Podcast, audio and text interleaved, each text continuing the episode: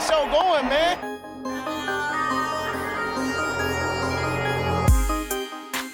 Angelo, what an interception! Steps into it, pass is caught! Diggs! Sideline! Touchdown! Unbelievable! Ihr hört Cover 3, der Podcast für Fantasy Football. Moin und herzlich willkommen zu einer neuen Folge Cover 3 der Fantasy Football Podcast. Mein Name ist Timo. An meiner Seite Rico. Moin. Und Björn.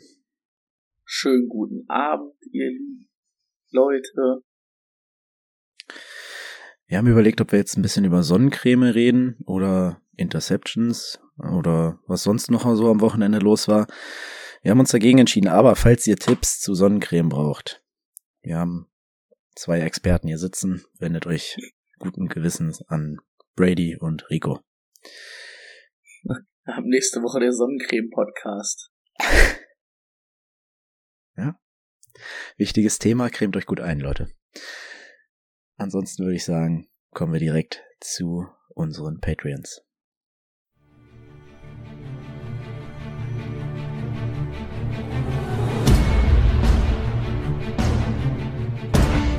Lukas Klein, Salzgitter, Head Coach, New England Patriots.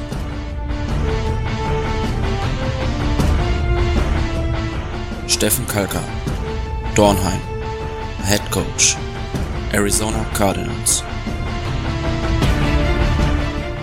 Krepel, alias Peter Parker, Braunschweig, Head Coach, Atlanta Falcons.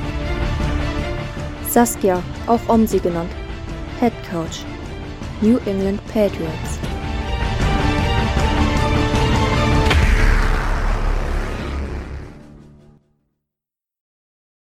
Jawohl. Vielen Dank, wie immer, für eure Unterstützung. Schön, dass ihr weiterhin dabei seid und ein weiteres Jahr Cover 3 ermöglicht. Jo, danke an die eben genannten. Außer Parker, diesmal ganz explizit. Junge, wir müssen reden. Das, das muss erneuert werden. Die Weihnachtsfeier ist schon bald in Planung. Ähm, nein, danke an alle mal wieder, ihr wunderschönen Menschen.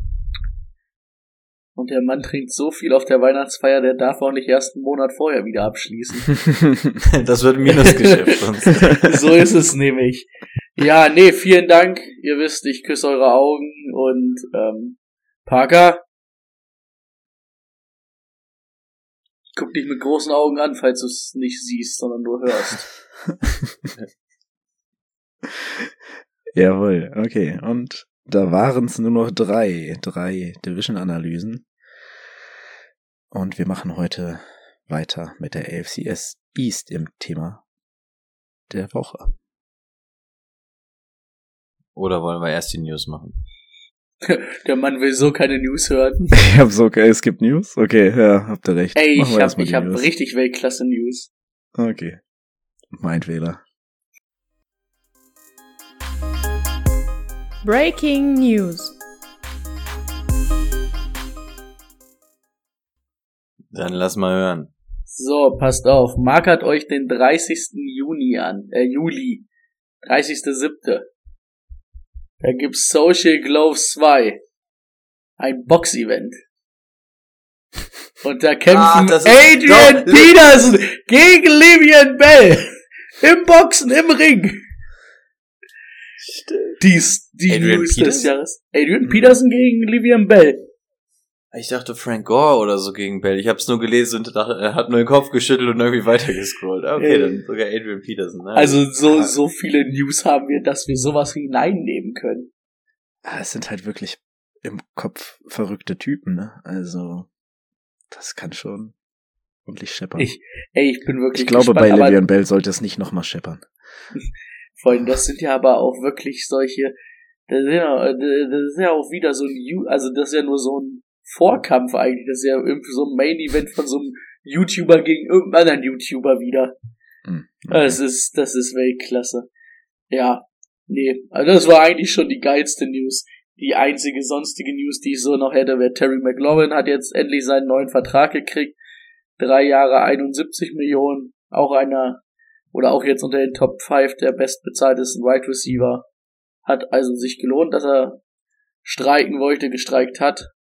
Ja, und das war's schon, sonst Deshaun Watson, ne, das hatten wir letzte Woche schon mal, aber ich denke, da gehen wir auch erst wieder drauf ein, wenn wir jetzt wirklich wissen, was mit dem Mann los ist und wie und wann und ob und wie lange er gesperrt wird. Ja, also es waren spannende News. Ja, Novum. Ich habe nichts, nichts zu ergänzen. So traurig ist es. ähm, nein, wirklich absolut nichts passiert. Terry McLaurin, keine Frage, größere News auch für Dynasty, aber ansonsten wirklich nichts passiert. Guckt euch den Streit zwischen den Seahawks-Fans und den US Open an auf Twitter, der ist sehr unterhaltsam. Ähm, aber das war dann auch schon so das Interessanteste, was es die Woche gab. Warum streiten die sich? Äh, oh, US Open hat, hat so ein paar Seahawks-Fans richtig hops genommen. Also irgendwie haben die so ein Highlight vom Tennis gepostet. Irgendwie und irgendeiner, der ein Seahawks-Fan war, drunter geschrieben, still not a real sport. Ähm, dann, dann haben sie angefangen, richtig gegen die Seahawks zu schießen, von wegen, sag, sagt der, der 16 Spiel, äh, 17 Spiele lang Drew Lock als Quarterback sich anguckt. ähm, also war, war, war auch echt feiner. Selbst als Seahawks-Fan musste ich schmunzeln. Dann hat DK auch irgendwie gesagt, okay, we got your point, US Open oder irgendwie sowas, wollte so ein bisschen entschärfen. Dann sind die auch draufgegangen, so von wegen, äh, ja, ja, das haben wir uns bei dir auch vorm Draft mit deinen Fotos gedacht und irgendwie sowas. Also die, die sind einfach gegen jeden irgendwie losgegangen. Dann ist heute ja 4th of July, also dieser Unabhängigkeitstag in Amerika. Und äh, Drew Luck hat dann auch jedem ähm, ein Happy Independence Day ähm, gewünscht, insbesondere auch den Leuten vom US Open, also auch mit so einem Augenzwinkern und die haben, glaube ich, dagegen schon wieder geschossen. Also da sitzt irgendwo so ein richtig hart eingesossener, gesottener 49ers-Fan, der, der so richtig Bock hat, dagegen zu schießen. Also, ja, also das war so mit das Unterhaltsamste, was ich aus Football-Sicht ähm, gesehen hatte die Woche. Klingt auf jeden Fall gut. Wenn er, wenn er das gähnend sagt, wisst ihr Bescheid. Es war gerade so der richtige äh, falsche Zeitpunkt für einen Gähner. Ich konnte ihn aber nicht unterdrücken. Aber wie ihr merkt, wir hatten alle ein hartes Wochenende. Seht es uns nach. Ich glaube, ich darf jetzt zum Thema der Woche kommen. Let's get to work. Das Thema der Woche. Jawohl, ihr habt euch für die AFC East entschieden. Und ich freue mich wie sonst was auf Brady's Draft-Analyse zu den Patriots. Ähm, vorher haben wir aber natürlich wie immer die richtige Reihenfolge. Und fangen mit den Jets an, weil die Jets mal wieder 4 zu 13 gegangen sind. Sie haben im Draft alles dafür getan, dass es jetzt nicht mehr so läuft. Ähm, klar, in der Defense verbessert an Nummer 4 Gardner. Ähm, und vor allem an Nummer 10 Garrett Wilson, Right Receiver aus Ohio. Und in Runde 2 den vermeintlich neuen Three Down Back Breeze Hall. Außerdem noch äh, Jeremy, Jeremy Rucker, Tight End, für dieses Jahr wohl eher uninteressant. Genau. Zach Wilson, ich würde sagen, wir fangen am Kopf an, hat ein Do or Die hier, würde ich mal behaupten. Jetzt mit, den neuen, mit der neuen Waffe. Elijah Moore ein Jahr weiter, Corey Davis läuft da auch noch rum. Und natürlich mit Garrett Wilson. Ähm, glaubt ihr, dass Zach Wilson es schafft, dort zu überstehen? Und wenn ja, ist das irgendwas mit Fantasy-Bezug? Schwierig, ne? Also was man ihm ja auch ein bisschen zugute halten muss, ist zumindestens, dass er ja auch ein bisschen läuft. Ähm, was ja aus Fantasy-Sicht immer ganz gut ist für einen Quarterback.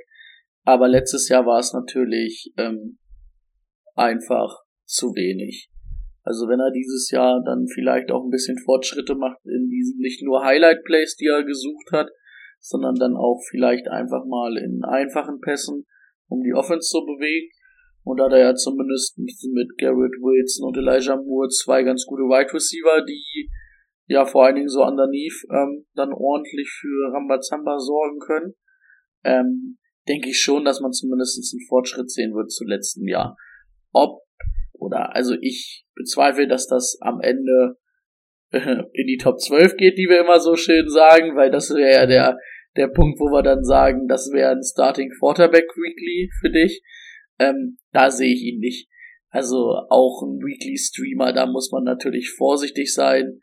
Ähm, würde ich jetzt erstmal jetzt vom Stand jetzt sagen, für mich kein Weekly Streamer, auch wenn da ein gutes Matchup ist, möchte ich erstmal so zwei, drei Wochen auch sehen, dass da überhaupt ähm, eine Verbesserung zum letzten Jahr da ist, damit man, damit sich das lohnt.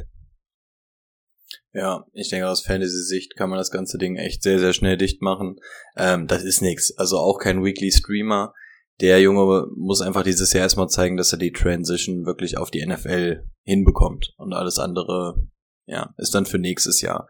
Man hat ihm die richtigen Sachen an die Hand gegeben. Ähm, auch Sala, muss man ja sagen, sitzt so ein bisschen auf dem heißen Stuhl. Also für den ist ja auch schon so ein bisschen in Year 2 Do or Die. Der muss jetzt natürlich auch ein Fortschritt erkennbar sein.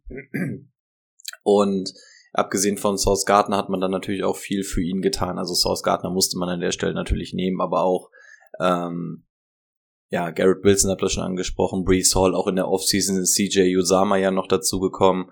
Also man hat schon versucht, Zach Wilson wirklich das an die Hand zu geben, damit er ähm, erfolgreich sein kann in der NFL. Also so ein bisschen das, was wir bei Justin Fields vermisst haben.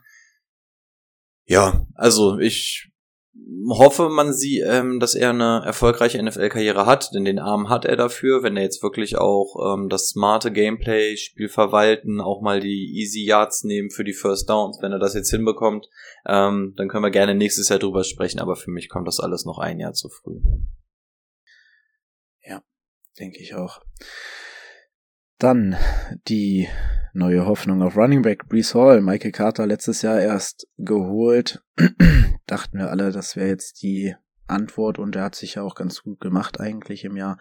Aber Brees Hall an der Stelle wird er wohl die klare Nummer eins sein. Nur ist es klar genug für diesen ADP mit einer Offense, die, die sich erstmal zeigen muss.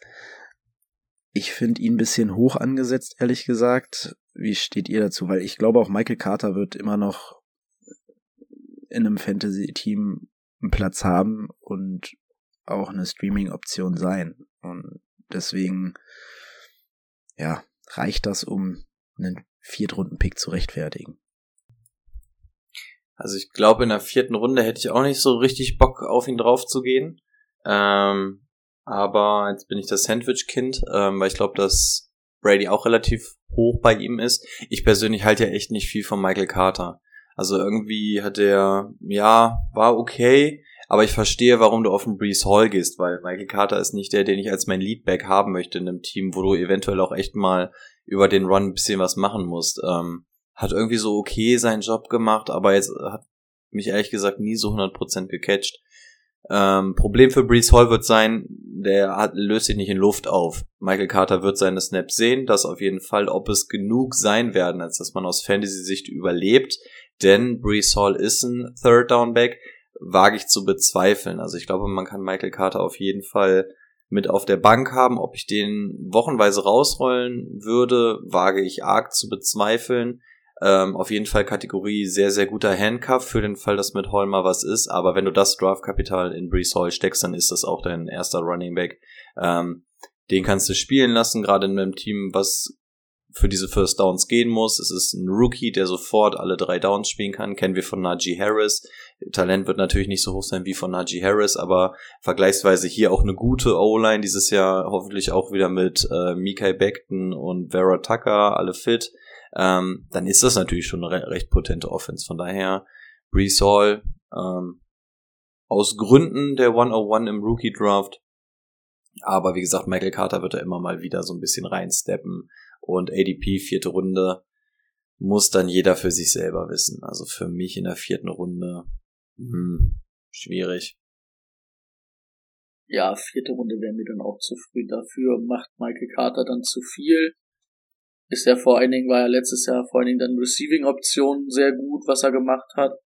Ähm, beim Laufen halt nicht der Mann, der die dreckigen Yards rausholt. Ne? Das war, glaube ich, das Problem, was sie, was sie dann am Ende gesagt haben, was sie mit ihm haben, oder das trauen sie ihm nicht zu, deswegen haben sie am Brees Hall geholt.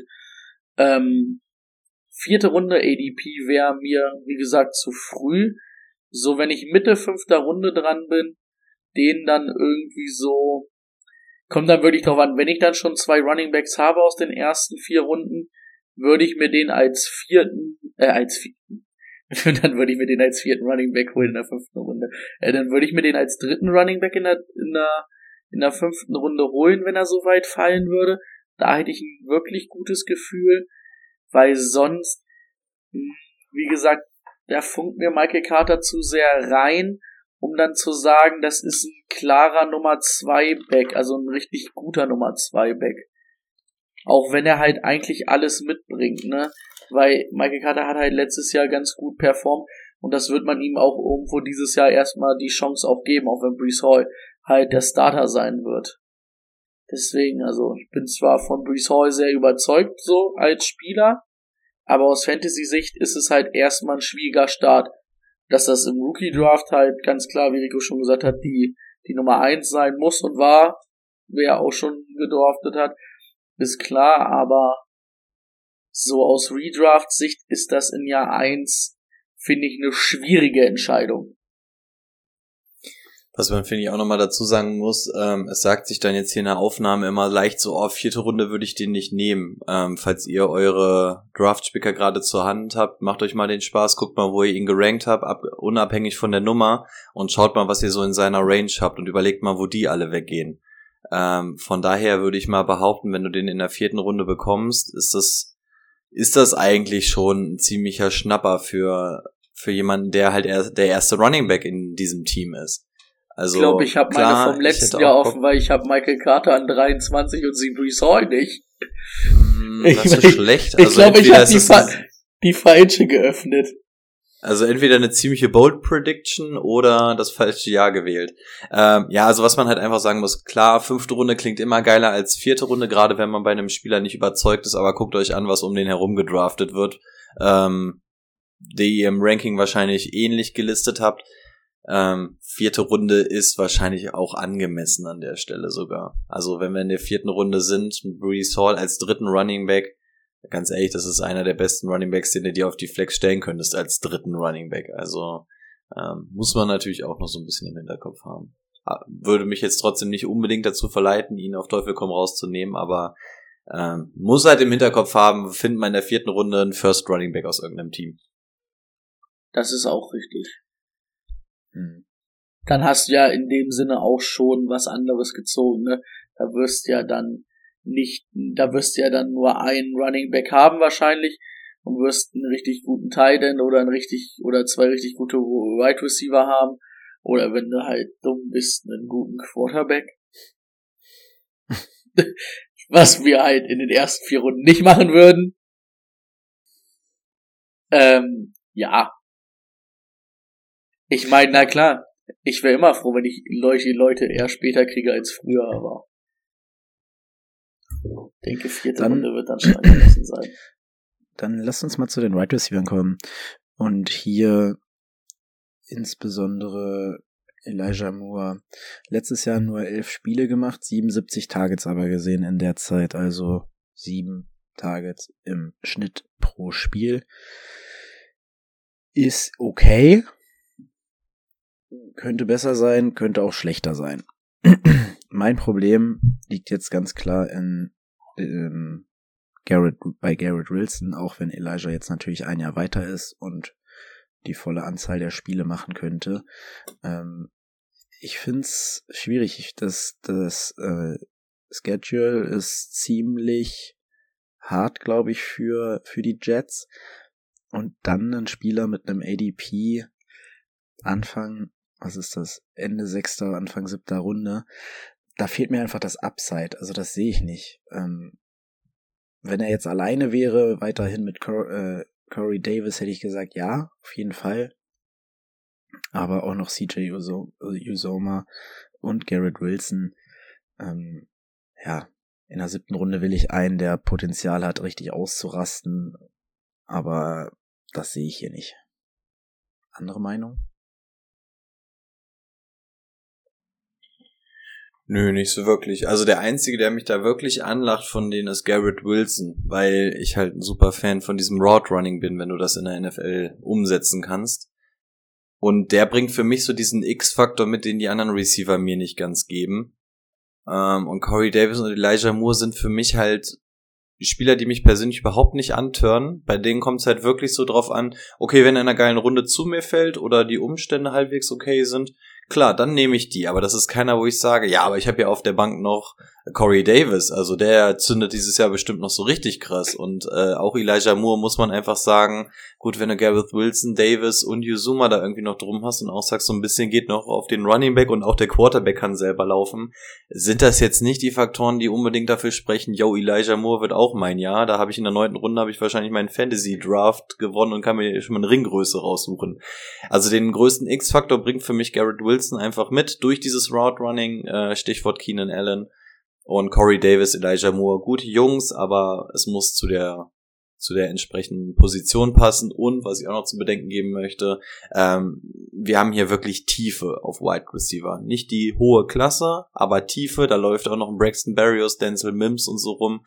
Ähm, also das sind auch Namen, die immer wieder ihre Daseinsberechtigung haben. Und wenn das auch nur halbwegs gesplittet wird, ähm, sieht scheiße aus. Also ich bin bei Elijah Moore ein bisschen höher als ihr, weil ich Corey Davis Mist finde. Ähm, Garrett Wilson gebe ich euch recht. Ähm, aber Elijah Moore hat mir letztes Jahr ganz gut gefallen, also von der Explosivität und auch vom Route Running her, was er gut kann. Und ähm, er hat ja letztes Jahr musste er sich ja diesen Slot dann irgendwie auch teilen mit Jameson Crowder, der jetzt dann ähm, in der Division weitergezogen ist zu den Bills, kommen wir ja nachher zu. Also ist so sein Hauptkonkurrent weg auf aus dem Slot heraus. Also glaube ich zumindestens, dass er halt eine feste Rolle hat und sich da letztes Jahr halt auch seine Sporen verdient hat. Ähm, was hattet ihr jetzt gesagt? So siebte Runde wolltest du nicht, Timo, ne? Siebte ja, Runde finde ich. Anfang siebte. Okay, das finde ich auch früh, obwohl ich das, also wie gesagt, ich sehe zumindestens dann sehr, sehr gutes oder ein gutes Flexpotenzial, dass du den Woche für Woche auf der Flex rausrollen kannst, wenn Zach Wilson funktioniert. Ist natürlich auch immer ein bisschen mit Zach Wilson ähm, gedingst. Aber wenn Zach Wilson nicht werfen kann, wollen wir auch Garrett Wilson nicht haben, ne? Das ist eine andere Sache. Ähm, aber ich sehe die beiden nicht so riesig auseinander, muss ich sagen. Weil ich von dem Rest des Receiving Cores, also von dem Wide Receiver Core nicht viel halte mit mit Davis, mit Barrios, mit Mims. Das sind zwar Leute, die halt irgendwo theoretisch irgendwas sich zeigen könnten, aber haben sie das schon mal? Corey Davis hatte jetzt seine eigene, eine gute Saison ähm, in Dings bei den Titans, wo er halt aber auch profitiert hat davon, dass er die Matchups gekriegt hat, weil AJ Brown alles auf sich gezogen hat, ne? Hm. Das wird halt dieses Jahr auch nicht so wieder sein. Ne? Und gut, Chise Osoma finde ich auch wenn wir jetzt schon eh dabei sind, ist zumindestens so ein Tight End, den ich, den ich zutraue, ähm, irgendwie ein Weekly Streamer zu sein, weil er ja eigentlich ein guter Receiver ist und letztes Jahr gezeigt hat, dass er das kann natürlich mit einem besseren Quarterback. Muss man natürlich gucken, wie viele Targets er da wirklich sieht, aber ähm, das wäre so zumindestens irgendwo der da hinten jetzt, wo ich dann sage, ah, Top 20, obwohl, will ich sagen, dann Weekly Stream? Okay, ich nehme es zurück, ich will ihn doch nicht Weekly Stream. Ich habe es gerade nochmal in meinem Kopf durchgerechnet, finde ich doch scheiße. Ich nehme das zurück mit Chisai Osoma, kein Weekly Streamer. Also da hätte ich jetzt auch ein bisschen gegen gesprochen. Äh, das hatte letztes Jahr das erste gute Jahr in seiner Karriere und der Mann ist halt auch schon seit 2015 da. Ne? Und sein gutes Jahr besteht darin, dass er fünf Touchdowns und 49 Receptions hatte. Also Boah. In der Offense, die viel geworfen hat mit Joe Burrow. In der ne? Offense, die viel geworfen hat. Und also wenn sich hier jetzt ein Garrett Wilson oder ein Dings äh, Elijah Moore verletzt, dann würde ich da mal eine Streaming-Option draus machen, aber so gefällt mir das gar nicht. Nee. Gebe ich dir recht. Hab ich, muss ich mich korrigieren. Ja, also ich habe jetzt an sich keinen großen Take zu CJ Usama. Also ist für mich von den, von den ganzen 8000 Projekten, die wir auf Titan haben, eins der besseren Projekte, aber es ist und bleibt halt ein Projekt. Von daher, ja, hm. Projekt. Projekt. Okay. Was, was ich zu dem anderen Kram noch sagen möchte, ähm, ja. wenn man so eine kleine Eselsbrücke haben will, damit man weiß, wir reden jetzt von ADP Runde XY, ähm, ihr könnt ja vom Prinzip erstmal rechnen, sieben Positionen spielt ihr. Das heißt, wenn man, wenn man danach geht, sind die ersten sieben Runden quasi eure Starter, während dann ADP achte Runde ist dann quasi euer erster Bankplatz, damit ihr ungefähr so einen Richtwert dafür habt, was ist was. Ne? Und wenn wir jetzt zum Beispiel sagen, was ist was, ähm, kennt das noch jemand? Ist noch ein Ding gewesen bei euch? Was ist was? Was ist was TV? Boah, oh, bodenlos. Keiner von euch beiden kennt Was ist was TV? Jetzt eins in, den, eins in den Chat, wer Was ist was TV noch kennt. Mit dem, mit dem Fragezeichen und dem Ausrufezeichen. Ja, aber, also, danke, danke, danke. Bodenlos. Also, wer, ah, wer, wer okay. hat euch denn die Welt erklärt, wenn nicht die? Ja, naja, okay, ich, ich, äh, die Sendung mit der Maus. Ich kenne das, ich kenne das. okay, sehr gut, sehr gut. Ähm, ja, jetzt habe ich den Faden verloren. Keine Ahnung. Achso, ja, also mit ähm, den äh, mit ADP siebte, achte Runde, ne? Und wenn wir jetzt sagen, okay, ähm, Elijah Moore, ADP siebte Runde, könnte man sagen, das wäre dann quasi eure Flex-Position, ne? In dem Sinne wäre ich dann auch d'accord damit. Stimmt, der Punkt war auch noch. Der Punkt war das Haustier oder das Kind, das uneheliche Kind vom Fragezeichen und dem Ausrufezeichen. Der Punkt war, glaube ich, mal, was, was ist was hieß es, ne? Was ist was TV? Fragezeichen, Ausrufezeichen und der Punkt kam auch irgendwann noch dazu. Oder wurde adoptiert, irgendwie sowas. Ja, doch, Blaues das, Fragezeichen, ja, rotes Fragezeichen? Doch, doch, ja, wenn ich sie sehe. Da gab's ja. auch die Bücher von. War klasse. Ja, ja Bücher. Kenn ich. Kenn ich. Schon mal Kenn ich doch. Kenn ich doch. Gut, wir können, glaube ich, zum nächsten Team springen. Und das sind die Dolphins. Den Trade haben wir letzte Woche schon besprochen von Tyreek Hill. Der ist neu dabei, deswegen hatten die Dolphins auch nicht so viel mit dem Draft zu tun. In Runde 4 haben sie noch einen Wide Receiver gezogen, Eric Isu Kanma. Ansonsten neu dabei Chase Edmonds, Sony Michel und Raheem Mostert. Also die Running Back Position wurde einmal überarbeitet. Dreimal. Dreimal überarbeitet. ja, aber ich möchte erstmal von Rico wissen, was er von Tour für dieses Jahr hält. Ähm, schon eine ganze Menge. Problem ist, er fällt wieder, wir hatten es letzte Woche schon, mit wem hatten wir es mit Derek Hart, was glaube ich letzte Woche, wo wir auch gesagt haben, so, naja gut, es reicht dann halt irgendwie nicht für die Top 10 und dann fällst du halt in diese, in diesen Nimbus des äh, Weekly Streamers, wo sich dann auch Leute wie äh, Stafford, Kirky Kirk Kirkson, Aaron Rodgers und sowas befinden. Und klar, er hat die Anspielstation, der bringt was mit. Ähm, ich gehe auch davon aus, dass nach diesem Jahr dieses Tour-Bashing dann zu Ende ist.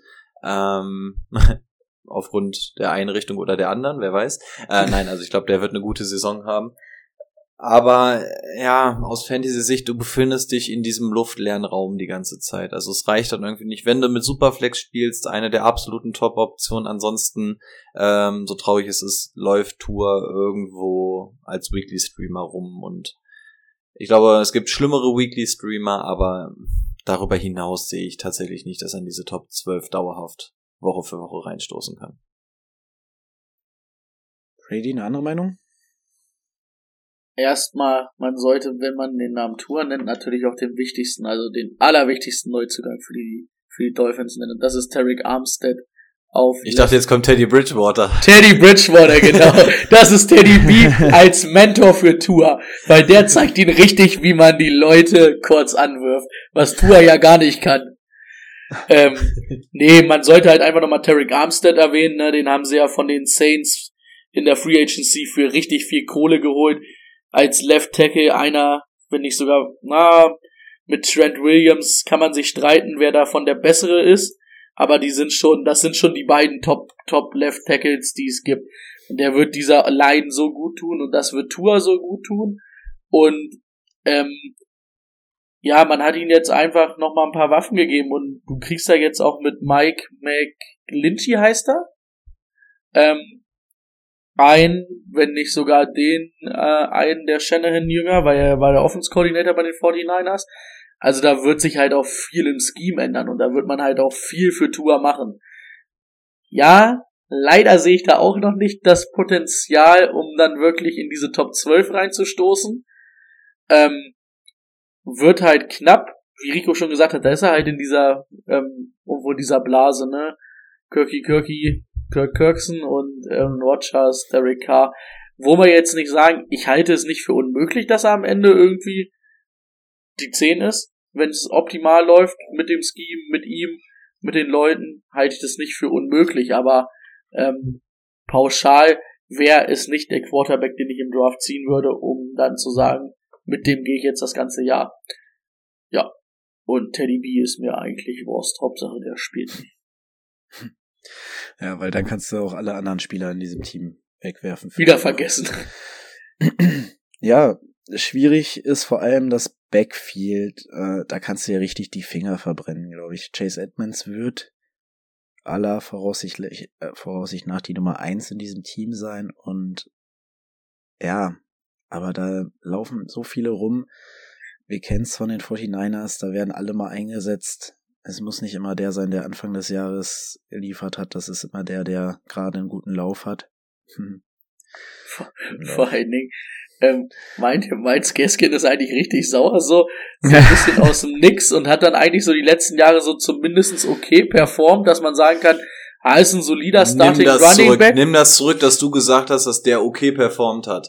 Gaskin war eine absolute Frechheit. Dieses Backfield gehörte zu den schmutzigsten in der ganzen NFL. Da war einer beschissener als der andere. Ja, Ganz aber im es war der Starter aus dem, Punkte pro Woche. es, Nein, es war das aber der nimmst du Starter aus dem zurück. schmutzigen Backfield. Das nimmst du zurück. Gaskin hat kein okayes Fantasy-Jahr gespielt. Nicht, nicht mal am College hat er wahrscheinlich ein gutes Fantasy-Jahr gespielt. Ich muss, ich werde jetzt noch mal ganz kurz hier in die Sleeper App gehen und mir Gaskins angucken, um das genau zu analysieren, noch mal nebenbei.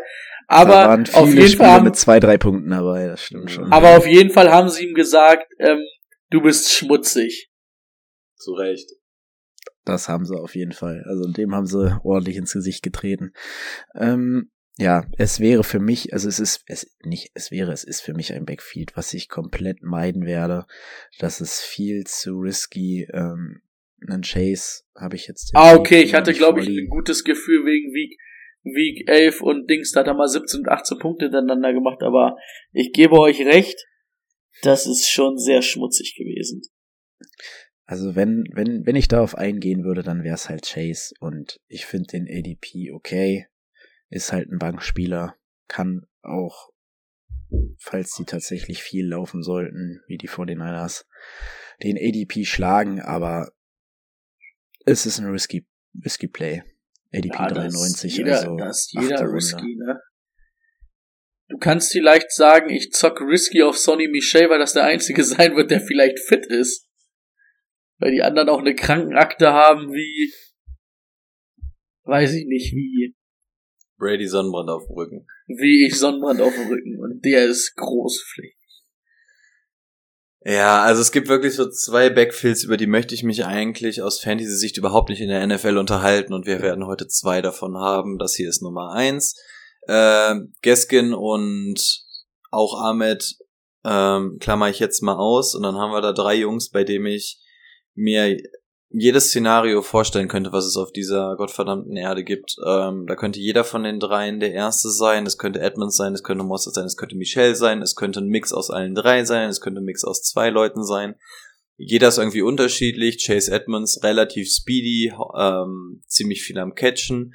Raheem Mostard, lange nicht gesehen, aber auch einer der schnellsten Running Backs in der ganzen Liga. Also wenn der Bock und äh, Bock hat und fit bleibt, ähm, kann das auch ohne Probleme die Nummer eins sein, insbesondere wenn du sowieso aus dem Shanahan-Scheme kommst und den eventuell punktuell bei den Dolphins implementierst. Ähm, und dann hast du Sonny Michel, der da noch am größten abweicht, aber dann halt auch so dieses Workhorse ohne Probleme sein könnte. Also du könntest einen Case aufmachen, dass jeder dieser drei Leute Starter sein kann. Also mach dir den Spaß und ähm, wähl deinen Liebling. Ist, sind wir wieder bei dem Beispiel mit, äh, mit dem russisch Roulette. Ähm, wähl die Kugel deines Vertrauens, packst in den Lauf, dreh ein paar Mal und ähm, hoff, dass der Schuss in dem Falle losgeht. Aber wer von den dreien das ist, bleibt euch überlassen. Wollen wir Wetten abschließen, wie viele Quarter Ryan Mostert dieses Jahr macht? er bitte ich nicht. Letztes Jahr, letztes Jahr gezogen. Er hat, er hat einen Lauf für 20 Yards. Zwei Punkte. Saison vorbei. Ein Lauf, 20 Yards. Ich sag drei Quarter macht er. Ist ein guter, drei ja, Quarter schafft er dieses Jahr. Einen guten Schnitt hat er auf jeden Guter Fall Schnitt, pro, ja. pro Run, ja. Ja. Nee, ich glaube, er wird, er wird mal so ein paar Spiele machen, aber ja, es ist wirklich bodenlos mit Moss. Aber er wird mindestens auch drei, vier Spiele verletzt verpassen. Ja, höchstwahrscheinlich ist vor allem auch schon, wie alt ist der Kollege? Ich drück mal drauf. Äh, 30, oh, kritisch, kritisch, kritisch, kritisch. Ja. Das ist auch nicht mehr der Jüngste. Und wieder bei Rico im Team, Laser, Fico. 26 oder so. Ja, stimmt. Ja, oh, da bauen Running Backs langsam ab. okay, egal. Wir machen weiter mit den Right Receivern und Rico wollte über die zwei Running Backs oder die äh, zwei Backfields nicht reden, aber vielleicht möchte er über die Wide Receiver reden. Ja, also nach der Verpflichtung von Tyreek Hill dann auch nicht mehr so gerne, weil eigentlich habe ich den größten Breakout-Kandidaten der gesamten Season ähm, mit Waddle mir leise prognostiziert und die Tatsache, dass jetzt natürlich Tyreek Hill da ist, hilft jetzt Waddle nicht unbedingt. Ähm, Im Gegenteil. Problem, also Waddle wird trotzdem zu den Top-Leuten gehören, ist bei mir auch immer noch in der 15 in der Top 15. Also ich halte richtig viel von dem Jungen. Aber ich glaube, dass Tyreek Hill so ein bisschen sein Upside beschränkt hat. Nicht seine Weekly-Leistung, sondern sein Upside. Ähm, Tyreek Hill für mich tatsächlich auch einer der Verlierer in der Offseason, weil wir haben da, konnte man immer den Case aufmachen, dass das vielleicht auch einer der Top-Wide Receiver ist für dieses Jahr. Hm, Gehe ich dieses Jahr dann nämlich nicht mehr mit, ähm, wenn du Waddle hast. Beides so diese explosiven Jungs, Tyreek Hill ist halt ein kompletter Outlier gewesen, wie er eingesetzt wurde. Das, davon gab es halt keinen anderen Spielertypen so in der NFL. Und ob du das in einem anderen System auch so implementiert bekommst, ähm, ob Tour wirklich die Dinger so bedienen kann oder auch generell dieses äh, Offensive Scheme ihm so in die Karten spielen kann, wie es bei Mahomes und Andy Reid war, sei erstmal dahingestellt. Also Tyreek Hill für mich erstmal gerutscht und auch Waddle, aber bei Waddle sehe ich immer noch diesen großen, großen Breakout im Vergleich zum letzten Jahr, weil es halt einfach wirklich, sind wir wieder bei X, äh, X-Factor-Playern, sind es für mich beide und Waddle ähm, kriegst du deutlich, deutlich, deutlich günstiger als Tyreek Hill, von daher Waddle für mich die ganz große Geheimwaffe. Ähm, ja, und die beiden sind so gut im, im Verbund mit dem äh, Tight End, dass ich über die anderen tatsächlich gar nicht großartig reden würde, weil das sind halt einfach die beiden Chain Mover da. Ready? Ja, bei Jane Waddle darfst du halt nicht vergessen, der hat letztes Jahr auch den Single Season Reception Rekord für Rookies aufgestellt, ne? Das waren, glaube ich, fast über 100 oder an die 100. Das war auf jeden Fall richtig viel. Ähm, ich bin richtig gespannt. Ähm, da kannst du natürlich auch was ganz ekelhaftes draus basteln, ne? Mit diesen beiden Speedstern, die aber halt nicht nur diese reinen Speedster sind, ne? Die, die können ja deutlich mehr. Wenn da der, der McGlinchey da sich was zusammenzaubert, kann das richtig ekelhaft werden als NFL-Offense. Ähm, ich bin auch dann eher Team Jaden Wardle, einfach auch wegen dem Preis, den man dann für ihn bezahlt, anstatt für Tyreek Hill. Weil Tyreek Hill mir dann, glaube ich, der Preis zu teuer ist für das, was am Ende ähm, rauskommen wird. Weil er nicht mehr dieser Top-Receiver sein wird, wie er die letzten Jahre war oder in dieser Top-Riege. Und Jaden Wardle ähm, ihn da trotzdem noch ein bisschen was wegnehmen wird. Ja, Cedric Wilson und Co., glaube ich, können da nicht groß überleben. An der Stelle nochmal schnell den Einwand, es ist nicht Mike McGlinchey, das ist nämlich immer noch ein aktiver Offensive Lineman, es ist Mike McDaniels. Aber McGlinchey ist bei den 49ers. Oder war ja. bei den 49ers auf jeden Fall. Der könnte auch noch aktuell da sein, ja. Ah, Mike McDaniels, so. Aber schön, dass wir im gleichen Team geblieben sind. Be bevor, bevor uns die Leute, bevor wir Leu wütende Leute in den DMs haben, hiermit korrigiert. Gerettet. Ja. Also, ich finde auch hier auf Right Receiver kann man richtig daneben liegen oder richtig ja, ins Feuer fassen. Ähm, Jalen Waddle fand ich vor dem Trade für Tyreek Hill auch sehr, sehr interessant. Und ja, ich kann mir auch vorstellen, dass es mit diesem Coach, der ja auch so hier Shanahan, McRae zusammengearbeitet hat und McRae, muss man sagen, ähm, mit Cooper Cup ja jetzt gerade dieses geile äh, After the Catch Game aufgezogen hat und wenn du jetzt einen Tyreek Hill und einen Waddle hast, damit kannst du sowas auch richtig gut basteln. Ne? Und eigentlich, eigentlich sind es beides Receiver, wo ich sage, ja, die können, aber beide zusammen ist mir irgendwie für Tour ein bisschen zu viel. Also Tyreek Hill fällt schon alleine, weil er kommt von Patrick Mahomes in der Offense, die auf ihn und Kelsey zugeschnitten war. Jetzt hast du hier ein paar Running Backs, die hier mitlaufen, einen Tour, der für mich nicht ganz das Niveau von dem Patrick Mahomes hat, auch wenn Tyreek Hill das anders sieht. Ähm, Tua ja. hat gar nicht den Arm wie Patrick Mahomes, um ihn da dauerhaft 70 Yard im Feld zu bedienen. Aber er ist sehr genau. Ja. Äh, ja. Aber ja, Patrick ja. Mahomes ist auch richtig ungenau, dieser, dieser, dieser dilettantische Quarterback. Naja, letztes Jahr, letztes Jahr verhältnismäßig schon dolle eingebüßt in der Accuracy, was aber nicht an seinem Arm lag, sondern eher, weil das Play improvisiert war. Also ja. da, da soll Tour erstmal hinkommen. Also halte ich ja nicht so viel von den Aussagen. Ja. Ja. Und deswegen, ich würde mich auch, wenn eher auf Waddle konzentrieren, eine anderthalb Runden später als eine Tyreek Hill. Weil man für mich ungefähr das gleiche, den gleichen Output bekommen wird. Aber so richtig interessant finde ich das persönlich für einen Draft auch nicht. Ähm, und man muss sagen, mit Cedric Wilson kommt jemand, der auch in Dallas äh, 60 Targets gesehen hat letztes Jahr. Ne? Also natürlich ist er nicht Fantasy-relevant, aber er nimmt da auch noch mal ein bisschen was weg. Also da bin ich mir schon ziemlich sicher. Ja, ist letztes Jahr zumindestens dann bei der, wo Cooper Cup nicht da war, äh, Cooper Cup, ähm, Murray Cooper, mhm. ähm, hat er zumindest eine solide Rolle gespielt, ne? Also man, den sollte man zumindest ein Auge behalten, falls sich mal einer von beiden verletzt. Weil dann ist das nochmal eine Aktie, die nach oben schießen kann. Und den wirst du ja ganz spät kriegen. Keiner sagt ja, ja in nicht weggehen. Wahrscheinlich nicht, aber keiner sagt ja, oh, zehnte Runde. Jetzt Cedric Wilson, Mann. Ja, den wird keiner nehmen. Also nicht in der Zwölfmann-Liga. Ähm, noch kurz zu Mike Gesicki. Der Mann war für die Targets da, nicht für die Touchdowns. Und gerade Targets sind das, was wegbrechen wird. Wenn von den Touchdowns von den zwei, wenn das wieder zwei, drei werden, für mich auch kein interessanter Titan mehr. Nee, vor, äh, das Einzige, was man natürlich sagen muss, man hatte natürlich mit Devontae Adams so ein bisschen, äh, was schmeiß ich denn Was heute, ist denn heute los? Namen rein? Der Sonnenbrand hat irgendwas kaputt gemacht bei mir. Die Synapsen angebrannt. Ähm, Devontae Parker.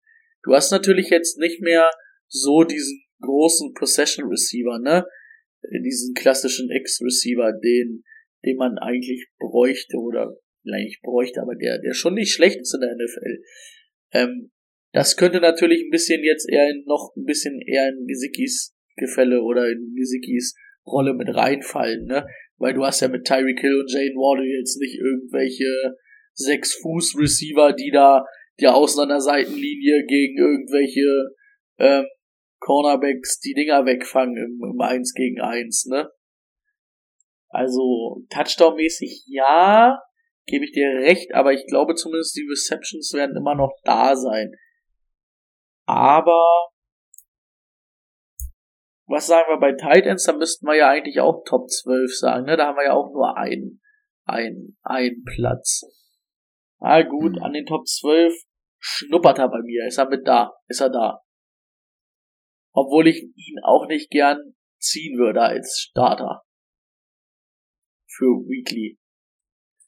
Ist ihm aber es zutrauen. Ja, ist für mich noch einer der sichereren Schmutz-Titans. ähm, also ich, ich, ich kotze wirklich, wenn ich nur an die Titans dieses Jahr wieder denke, wenn du da nicht mit dem Elite-Titan rausgehst, ist halt jedes Jahr so. Und ich glaube, dieses Jahr wird wieder eins dieser schlimmeren Jahre. Ähm, Safe zweite Runde Mark Andrews. also ich, ich, ich bin, ich bin so geburnt, ähm, außerhalb von Running Back und Wide Receiver mal früh zu äh, draften, aber wenn ich es machen würde, ab sofort nur noch für einen Tight End. Selbst bei einem Wide Receiver bin ich am überlegen, aber auch nur, weil die Konkurrenz da drauf so, so schäbig dolle ist. Äh, beziehungsweise gering. Ähm, ja. Also wenn, wenn ich ohne Titans aus der ganzen Sache rausgehe, nehme ich einen ähm, Mike Gesicki mit, bevor ich mh, sage, ich streame jede Woche, weil die Optionen, die du jede Woche auf Tight End für einen Streamer hast, werden wahrscheinlich beschissener sein, als wenn du Mike Gesicki dauerhaft nimmst. Und wenn kannst du äh, immer noch den Case aufmachen, zu sagen, okay, dann gehe geh ich jetzt halt das Risiko ein und gehe auf Weekly Streamer, weil wir haben hier wirklich ähm, jemanden, der nochmal so dieser typische Big Boy wäre, der mal kurz für die 10 Yard angeworfen werden kann, den du hier nochmal an der Sideline fürs First Down werfen kannst, während Waddle und Tyreek Hill ja doch eher so ähm, die Go-To-Guys sind. Von daher finde ich Gesicki noch, ja, wie gesagt, den sichereren Schmutz von allem. Aber geil ist es auf keinen Fall, aber ja, es gibt halt diese Tight Ends, die kannst du zumindest spielen, weil die, die Optionen werden nicht besser sein. Und dann kannst du dir zumindest das Fab sparen oder deine Waiver-Position. Ja. Und Gesicki ist halt einfach nur ein Receiving Titan. Der kann nicht viel anderes. Und so wird er aber auch eingesetzt, Gott sei Dank. Ja, ich bin wahrscheinlich so negativ zu eingestellt, weil ich fast immer früh einen Tight End ziehe oder wenn nicht, dann halt in der letzten Runde irgendein Hoffnungsträger und Brian Edwards. Brian Edwards ist kein Tight End, aber Der wird dies Jahr noch Titan umgeschult. Und dann bin, läuft ich der wieder, dann, dann bin ich wieder dabei. wo, wo ist denn der jetzt? Äh, bei den Falcons, ne? Jo. Jo, Wer, wer ist kein Pizza, ey? Pff, weg mit dem. Chut, chut. Hype Train incoming. es geht wieder los, es ist wieder diese Zeit des Jahres. Es gibt fünf Jahreszeiten. Ne? Es gibt, es gibt Her Herbst, Winter, Frühling, Sommer und Brian Edwards Zeit. nee. Ja. Aber auch kein Pizza. Na egal, der, um den geht's halt nicht. Mm, gut. Dann sind wir, glaube ich, durch. Habt ihr noch wen? Irgendwen interessanten? Ich glaube nicht, ne? Würde ich weitermachen mit den Patriots. Haben sich in der ersten Runde dazu entschieden, die O-Line zu verbessern. Cole Strange. In der zweiten Runde Tyquan Thornton. Ga- Ganz kurz, bevor er nachgucken kann, kriegst du das College noch zusammen, erste Runde? Ich? Nee. Oder nee, Brady. ne? Das war ein richtiges Kack. Tuluga Okay. oder so? nur, nur weil Brady sich Nee, Tuluga- aufgeregt hat. Tuluga ist zu, ist zu gut, das ist zu bekannt. Das ist der Ähm, Erzfeind von Arctos, Tabaluga. Aber irgendwas mit T war's. Hm. Chattanooga. War's Ja, Tuluga? also? Chattanooga. Also es war ein T mit drin. ja. Kenn ich bis heute nicht, das äh, Ding. Ich dachte, du wirst jetzt Ultra. Als ich gegangen bin, als wir den Draft geguckt haben, hast du gesagt, du wirst jetzt Chattanooga für Ultra. Hab abgeguckt, abgeguckt, hab gesagt, nee, machen wir doch nicht. Ähm, ja, Runde 4. Pierre Strong Jr., Running Back und noch einen Quarterback. Relativ uninteressant. Ja, Runde 6 auch nochmal ein Running Back, Kevin Harris. Okay. Ray, führ uns doch mal durch das neue New England Team. Das ist strange. Wie der Name unseres O-Liners, den wir in der ersten Runde gezogen haben. Weiß ich nicht, was willst du hören? Mac Jones ist, ja. ist, ist Mac Jones. Ähm, finde ich, kannst du ähnlich bewerten wie Zach Wilson aus Fantasy-Sicht. Wobei ich bei Mac Jones ein besseres Gefühl hätte. Auf jeden Fall. Dass man den zumindestens mal irgendwann als Weekly Streamer spielen lassen kann. Aber sonst aus Fantasy-Sicht nicht wirklich rele relevant, wollte ich sagen, äh, relevant. Ja, also wenn dir, wenn dir einer ein Spiel verwalten soll, also weil du sagst die Woche, okay, mein Quarterback ist nicht da, äh, aber ich gewinne das Ding, dann hole ich mir einen Mac Jones, weil ich sage, äh, mein Quarterback muss hier noch was reißen und ich habe hier irgendwie Hoffnung, dann ist es so Zach Wilson und das sehe ich bei Mac, Mac Jones halt gar nicht.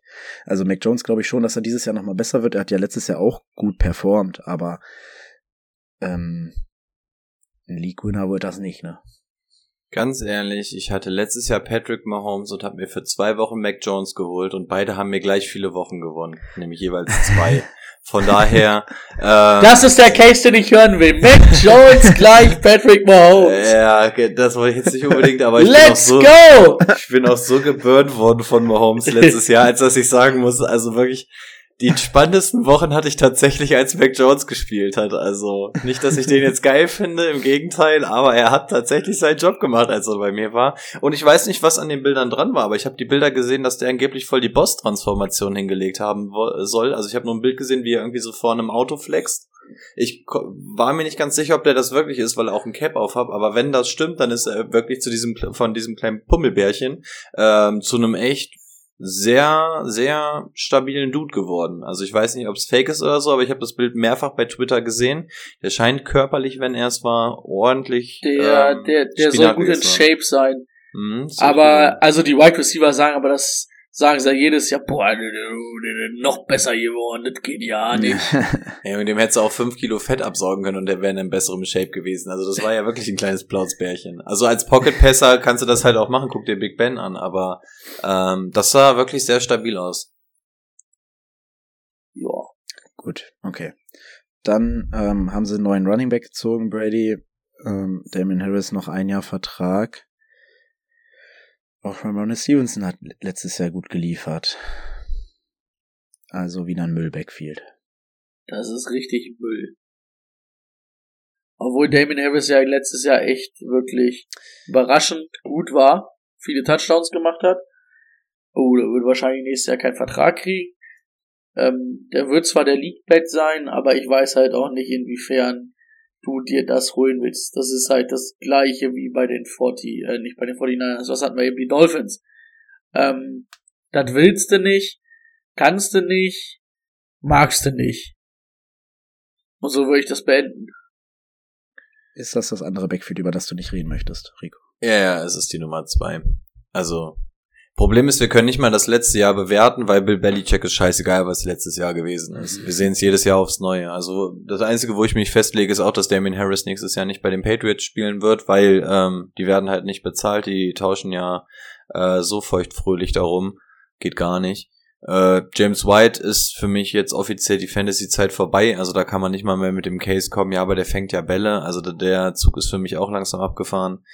Ja, es müssen Damian Harris und Ramondre Stevenson sein, ähm, also wird's wahrscheinlich Pierre Strong. Also gar keine Ahnung, wenn ich mir davon einen aufstellen müsste. Es wäre Harris, Stevenson hätte ich meinetwegen noch im Team, ähm, aber wahrscheinlich wird's dann Pierre Strong à la Belichick. Aber nee, absolut keine Ahnung, will ich mich nicht festlegen. Ähm, Finger weg. Ich meine, das, das beste Beispiel ist doch, dass Sonny Michel in den Playoffs alle Playoff-Spiele und den Super Bowl für die Patriots gewonnen hat und dann einfach das nächste Jahr nicht mehr spielen durfte. So, so, so dank Bill Belichick seinen Running Backs, dass er ab, dass er irgendwas liefern. Ja. Ja. Äh, was mit James White, äh, der habe ich, hatte ich letztens, glaube ich, gelesen, mit seiner Hüftverletzung, weiß man noch gar nicht, ob der wieder Nee, das Aufs schaut auch geht, irgendwie oder? nicht so gut aus.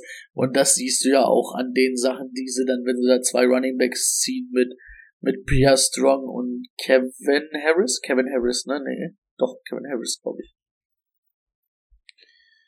Den, den sie in der ja, fünften Runde Kevin, gezogen ja, haben. Ja, ja. Also Kevin da, Ist Kevin Ja. Harris nicht ein Sänger oder so? jo. Vielleicht haben sie ihn als DJ für die Kabine geholt. Aber finde ich auch Harris, super, ja. dass, dass, dass, dass die Leute da bei den Patriots keine Running Backs verlängert, aber ver- verlängern, aber James White nach einer Hüftverletzung zwei Jahre no- neuen Vertrag geben. Der Mann hat halt wirklich einen Super Bowl gewonnen. Gegen die Falcons. Ja. Hm. Okay, gut. Backfield durch.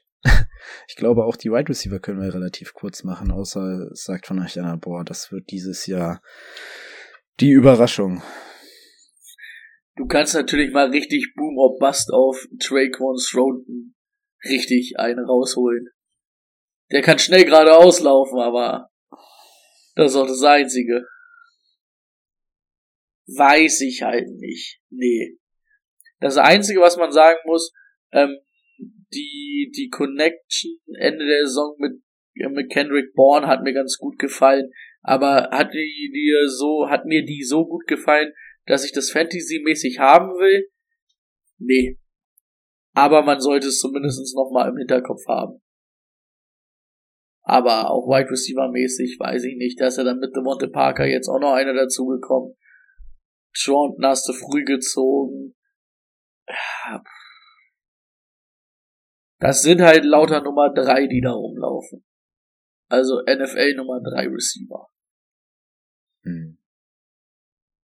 Und dann haben wir noch Hunter Henry im Gepäck äh, letztes Jahr mit seinen neun Touchdowns die ganz klare Red Zone Waffe und ich würde sagen, es wird eine ähnliche Saison, deswegen ganz gut. Man muss sich halt auf die Touchdowns verlassen, aber ich denke, da ist auch der Floor bei 5, 6 Touchdowns, ähm, so wie die Patriots ihn einsetzen. Deswegen wieder einer von diesen Titans. Willst du nicht, kannst du aber. Ist für mich so mit in dem Mike Gesicki-Ding irgendwo drin. Da rundrum. Ja. Ist für mich das Verlässlichste, was du da in der Offense kriegst. Rico? Ja, Auch kein Kommentar. ja, also ist für mich, ja, auch in dem Tier mit Gesicki, da gehe ich schon mit. Also ist irgendwie so in diesem Potpourri mit drin. Man muss ja so ein bisschen über die Red Zone gucken. Ja, und auch bei den Wide Receivern. Also ich habe mit Absicht nichts gesagt, weil tatsächlich irgendwas beitragen kann ich da nicht. Also als ich den Trade gesehen habe oder das Signing von Devonta Parker, dachte ich, yo, das ist ein richtiger Patriots-Move, der passt wie Arsch auf einmal da irgendwie. Geht alles klar, aber irgendwie will ich mich da auch nicht drauf festlegen. Ich weiß auch nicht, ob Mac Jones einer ist, der Loyalität groß schreibt, ähm, ob der das Jahr drauf dann irgendwie seine Receiver wieder bedient oder ob er sich neue beste Freunde sucht, keine Ahnung.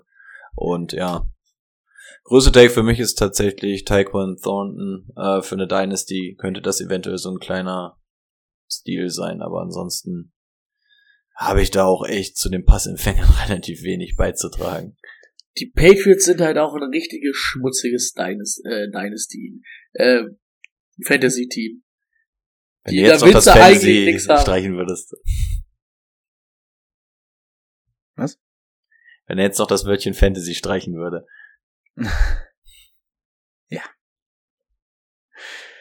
Ich muss erst mal überlegen. Nee, ich muss gar nicht überlegen. Was Was mit Nikhil Harry? Was mit Nikhil Harry? Den habe ich die ganze Zeit in der Dynasty durchgesteppt. Aber der wird ja auch irgendwie nicht getradet, ne? Der startet dies Jahr durch. Aber, was aber, ist das Nikhil Harry, ja? Aber was ist aus den ganzen Trade-Gerüchten geworden? Man hatte ja auch irgendwie vorm Draft gehört, so, ja gut, das wäre so ein typischer, hat hier nicht gezündet, man will ihn loswerden für einen Trade. Ähm, aber irgendwie, man hat gar nichts mehr gehört, ne? Es sieht aus, als wenn die den wirklich durchschleppen. Ist das so ein Cut-Kandidat? Kann man damit großartig Geld sparen? Weil ich glaube, wenn du so einen First-Rounder Nee. cuttest, verdienst, äh, hast du nicht mal was davon, ne? Nee. Hm. Ähm, ich habe gehört, der kann ganz gut kochen, der soll jetzt in der Kantine aushelfen. die, die, teuer, die teuerste Küchenhilfe, die es gibt, aber Du musst halt gucken. Da, da hat Bill halt zu ihm gesagt, Bruder, wenn es auf dem Feld nicht reicht, ich habe hier einen First Rounder für dich ausgegeben, dann musst du jetzt zumindest hier in der Kantine liefern. Wir bezahlen dich für acht Stunden am Tag, was du machst, ist mir egal, aber du gehst arbeiten. Und wenn du dem Hausmeister hilfst, Plätze anzuschrauben, auf geht's. Und wenn du hier abkreidest, Und, und Ja, wer gut. würde es Bill Belichick nicht zutrauen, jetzt mal ehrlich? Oh ja. Finde ich auch einen coolen Move. Kommen wir zu dem Maß aller Dinge in dieser Division. Den Buffalo Bills haben sich in Runde 2 mit James Cook verstärkt und in Runde 5 mit Khalil Shakir, Right Receiver. Das war's im Großen und Ganzen. Es gab auf Right Receiver einige Abgänge, ein Neuzugang, Jameson Crowder ist dabei, ähm, Manuel Sanders und Cole, Cole Cole, Beasley. Cole, Cole, Cole Beasley Ja. sind weg. Ich weiß nicht, müssen wir über Josh Allen viel reden. Ich glaube, wir erwarten ein ähnliches Jahr wie das letzte. Einwände. Draftet ihn nicht in Runde 2 unbedingt. Also, fall- falls man es nicht sieht, wir stimmen ihm die ganze Zeit zu. Also, Ja. wir schütteln brav den Kopf bei den richtigen Fragen und nicken in den richtigen Momenten. Wir, wir stimmen zu. Okay, ähm, jetzt gibt's vielleicht ein bisschen mehr zu reden und das ist die Running Back Position, denn man hat momentan immer noch Devin Singletary an eins, James Cook und Zach Moss irgendwo dahinter. Wenn ihr müsstet, welcher Running Back wäre der eure in diesem Draft, Rico? Ja, da werde ich mich wahrscheinlich von euch unterscheiden. Aber wenn wir wirklich von diesem Jahr reden, ist es bei mir, glaube ich, noch Singletary. Also James Cook, gar keine Frage, ist die Zukunft, soll auch langfristig bitte die Antwort äh, für das Running Back Problem in diesem Team sein. Ähm, mir fehlt irgendwie noch so ein ganz klein bisschen die Fantasie dafür. Ich weiß nicht warum. Ähm, wir hatten auch schon vor zwei Jahren den Case irgendwie aufgemacht, dass wir Singletary deutlich geiler finden als Moss. Irgendwie schwankt das dann immer mal wieder von Woche zu Woche, aber irgendwie ist Singletary der einzige, der mich da irgendwie ähm, nachhaltiger überzeugt hat, wobei das klingt auch viel zu positiv. Ähm, ich kann mir, ich, ich sehe nur James Cook jetzt nicht in dieser, ähm, ich bin First RB hier in diesem Teamrolle. Äh, Das wird sich über die Saison wahrscheinlich entwickeln, aber in Woche 1 sehe ich ihn nicht im Depth Chart auf Position 1. Und das ist der Grund, warum ich Singletary noch vor ihn habe, weil ich will den Starting Running Back nicht den, der mal was werden kann nach Woche 6, 7. Also, wenn ich jemanden mitschleppe in meinem Team, bei dem ich sage, der könnte Woche 6, 7 oder so mal was werden, dann kann man auch überlegen, ähm, ob man dann nicht in die Andre Hopkins früher traden, äh, draften müsste oder sowas. Weißt? Also dann will ich jemanden mitziehen, wo für mich ganz klar ist, dass der Breakout kommt. Und bei James Cook, die, diese Offense lechzt nach einem Running Back, funktioniert aber offensichtlich auch ganz gut ohne. Jetzt haben sie natürlich mit James Cook einen geholt, wo man hofft, dass es, dass er diese Lücke schließt. Ob er das macht, wird sich für mich zeigen, weil die Offense einfach auch so schon komplett intakt ist. Also den fehlt jetzt nicht großartig was. Ähm, James Cook wird es wahrscheinlich nicht ab Woche 1 machen, von daher interessant für die Zukunft, gar keine Frage. Wahrscheinlich reden wir ab der zweiten Hälfte der Saison noch anders drüber, aber für mich ist es kein Day One Starter und daher ähm, nicht so interessant. Brady, Ja, du warst auch ich- interessiert an. Ich finde James Cook, wenn dann den interessanten von beiden oder von allen dreien, weil machen wir uns nichts vor, Zach Moss hat dann am Ende jetzt sogar gegen Devin Singletary verloren. Den fand ich zwar immer, eigentlich fand ich den vom Eye-Test und so wie er mir gefallen hat, eigentlich besser als er gemacht wurde, aber er wird halt einfach nicht so eingesetzt und es ist auch einfach nicht gefordert in dieser Bills Offense. Diese Bills Offense ist eigentlich, oder die feuert auf allen Zylindern aus Josh Allens Arm und wenn Josh Allen mal kurz den Arm ein bisschen Pause braucht, dann ist es eher, dass Josh Allens Beine das dann machen. Also es ist ja auch Red Zone eher dann Josh Allen Time zu rushen als alles andere. Also die haben ja nicht diesen klassischen Back, der da, boah, weiß was ich, 15, 20 Carries im, im Spiel bekommt. Das haben die einfach gar nicht. Und dann finde ich da halt James Cook interessanter, weil James Cook halt einen riesen Receiving Upside mitbringt, ne? Und davon verspreche ich mir dann mehr, dass man sagt, okay, der Mann ähm, hat mehr Upside im Receiving, deswegen stellen wir den eher auf, weil so viel schlechter laufen als Singletary tut er dann auch nicht. Und deswegen würde ich da dann eher auf James Cook zocken. Ist das irgendwo wirklich, dass du die beiden als Running Back 1 oder 2, äh, Running Back 2 in deinem Team haben willst? Nee, überhaupt gar nicht, sowieso nicht. Das ist, also für mich sprechen wir bei beiden höchstens von Flex-Potenzial. Und da würde ich dann halt eher auf James Cook ähm, zocken als auf Devin Singletary. Ja. Ich, ja. Ich würde mich auch für James Cook entscheiden. Ich glaube, es ist so, wie Rico sagt, dass das die ersten Wochen nichts wird. Aber bei ihm habe ich zumindest die Hoffnung, dass das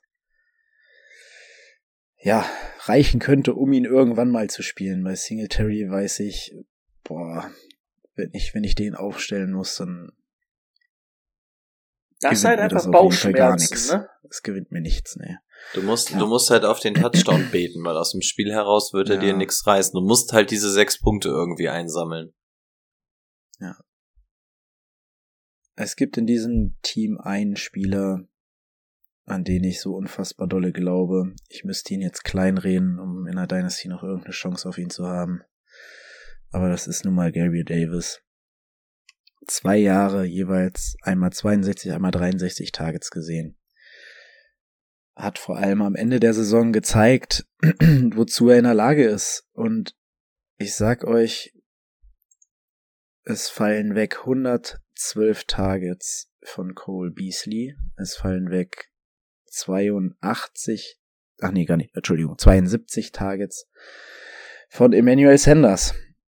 Und Jameson Crowder ist ein alter Mann, auch gerne mal verletzt, ähm, wird ein paar Targets sehen, aber nicht auf einem Cole Beasley Niveau oder vielleicht gerade so auf einem Sanders Niveau. Und wir wissen, mit ähm, Stefan Dix haben wir hier diese klare Nummer eins, der viel Aufmerksamkeit auf sich zieht.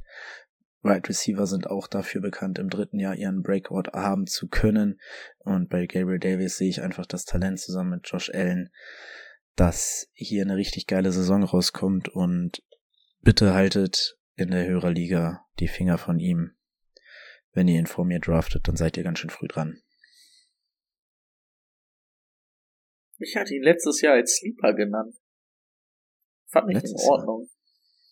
Ja, weil er im ersten Jahr ja schon acht oder neun, sieben, acht, neun Touchdowns hatte. Sieben, ja, sieben. Hatte ich ihn letztes Jahr, war das mein zweiter Sleeper, weil ich irgendwie gesucht habe, wo ich daran geglaubt habe, dass keiner ihn von euch ihn nimmt. Aber ich bin auch hyped. Deswegen wird es für Verdammt. Timo ziemlich teuer. Ja, ja du hast ja, wer hat denn, wer hat denn, du hast ja diesen absurden Dings dann nochmal gehabt, diesen Outlier dann auch in den Playoffs, ne, wo er in zwei Spielen über 200 Yards hatte mit fünf Touchdowns, wo du halt gesehen hast, die, die Basis mit Josh Allen ist da, das Vertrauen ist da. Ähm, er ist halt die, die klare Nummer zwei da jetzt und boah, ich glaube, das wird so ein Ding, den ziehst du relativ spät und der wird dir richtig viel Spaß machen. Das wird so ich will ihn jetzt nicht eins zu eins vergleichen, aber das war letztes Jahr dieser Cooper Cup, den man in der vierten Runde gezogen hat, der auf einmal komplett explodiert ist, wo du dann dir gar keine Sorge machen musst.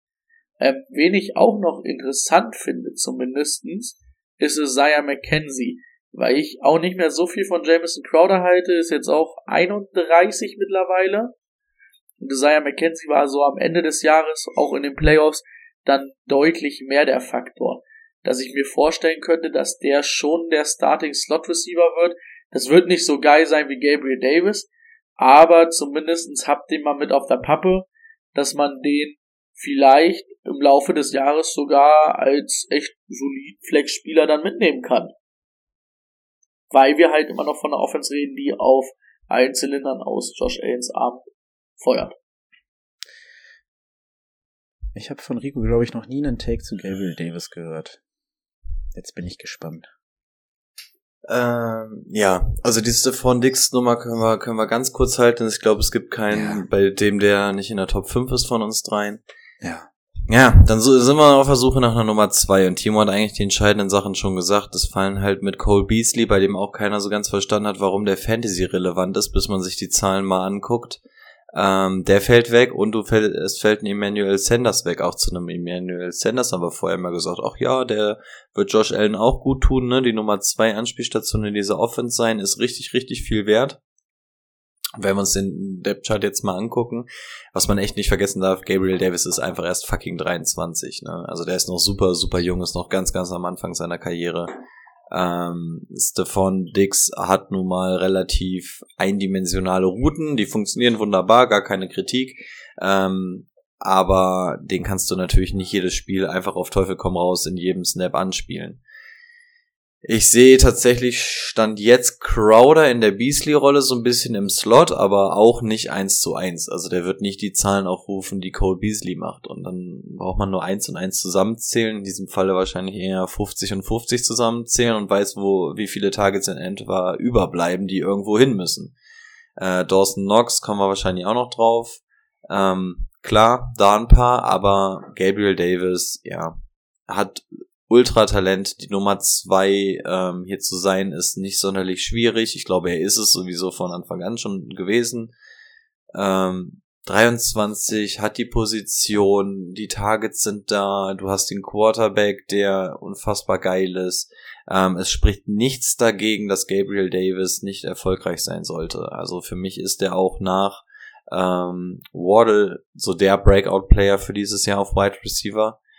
Gar keine Frage. Und ich glaube, mit Gabriel Davis ähm, habt ihr beide oder insbesondere Timo dann jetzt wahrscheinlich schlechtere Karten, aber es gibt Ligen. Keine Sau kennt Gabriel Davis. Keine Sau kennt den.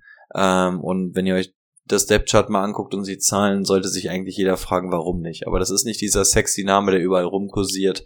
Ähm, sollte es aber meiner Meinung nach sein. Und das ist jemand, den du selbst wenn du an ihn glaubst, musst du den nicht in der vierten Runde ziehen, der wird fallen. Also kenn deine Liga, weißt, wo du ihn nehmen müsstest, nimm ein, pack eine Runde vorher ähm, den Jungen ein und ähm, die Chancen stehen sehr, sehr gut, dass du mit ihm viel Spaß haben kannst. Jawohl. Dawson Knox ähm, ein gutes drittes Jahr gespielt. Hat ein ah, darf ich noch mal kurz eine Nachfrage also, stellen? Also McKenzie mhm. findet ihr nicht so interessant, ja? Ähm, Fand ich jetzt deutlich interessanter als ihr, ja? Er, er, also so also, dann aufs Jahr gesehen, meine ich jetzt. Er, er hat mich letztes Jahr auch mehr interessiert. Ich glaube, ich hatte ihn zwischendurch sogar in meinem Dynasty-Team. Aber ich glaube, also er kommt über die Nummer drei Rolle halt nicht hinweg und du hast halt auch immer noch mit Crowder einen Veteran, die halt leider in der NFL, was heißt leider, äh, die in der NFL halt auch immer noch ihre Rolle finden und ich weiß nicht, ob er automatisch vor einem Crowder ist. Gerade wenn du so einen Veteran holst und die Position muss er sich erstmal erarbeiten und wenn du um die Nummer drei Position im Team kämpfst, ähm, bleibt für mich nicht genug Fantasy Value da. Okay. Wir wollten nur mal gern eure Meinung noch hören. Die ist mir nämlich wichtig.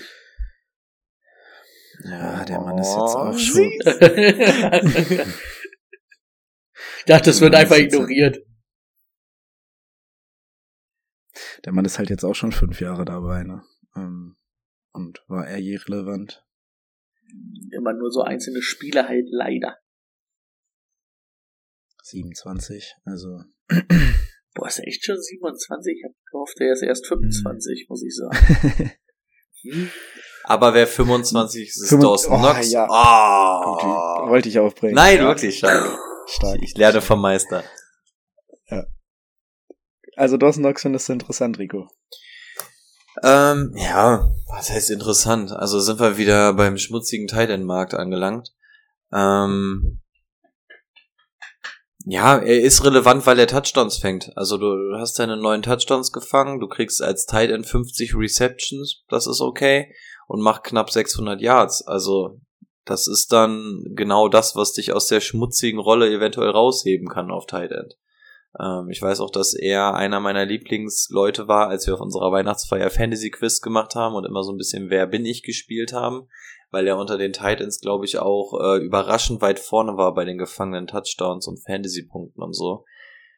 Ja, einer der Jungs, für die ich auf Titan nicht hochgehen würde oder früher bereit wäre, aber wenn der da ist und sich dann irgendwo in der Range ähm, begeben würde mit einem Noah Fan, Cole Kmet, Gesicki, Everett, Hunter Henry. Also wenn er da irgendwo in der Ecke wäre, würde ich auf jeden Fall erstmal auf Dawson Knox springen, weil ich weiß, dass der in der Red Zone äh, gesucht wird von Josh Allen und sein Ding macht. Aber wie gesagt, ich würde ihn ADP-mäßig auf gar keinen Fall überbezahlen wollen. Hm. Ja, Hunter Henry finde ich einfach perfektes Beispiel. Ist für mich genau wie Hunter Henry. Ja, Wo ich mir aber auch nicht so Sorgen mache, dass, dass die halt, ähm, dass der halt viel an Touchdowns einbüßen wird, weil er einfach das jetzt über die letzten zwei Jahre sehr gut gezeigt hat, dass er da anspielbar ist und ähm, da auch von Josh Allen gesucht wird. Außer OJ Howard startet dieses Jahr richtig durch. Das ist OJ Howards Jahr. Jetzt kommt er. Ja. Wie viele Leute dieses Jahr ihr Jahr Brian Edwards oder Brian Edwards oder OJ Howard. Ja. Ich Oder hoffe OJ. Howard, weil ich den, weil ich den ganz tief im Dynasty-Kader vergraben habe. La- Lass ihn vergraben, hol ihn nicht raus. Eieiei. Gut, ähm, dann haben wir es geschafft für heute. Glaube ich. Habt ihr noch etwas anzumerken? Falls nicht, wird es auch nächste Woche wieder eine Abstimmung geben. Ein letztes Mal. Dann haben wir es endlich bald geschafft. Jawohl. Also haut da rein. Bis bald. Tschüss. tschüss. Bis nächste Woche. Ciao, ciao.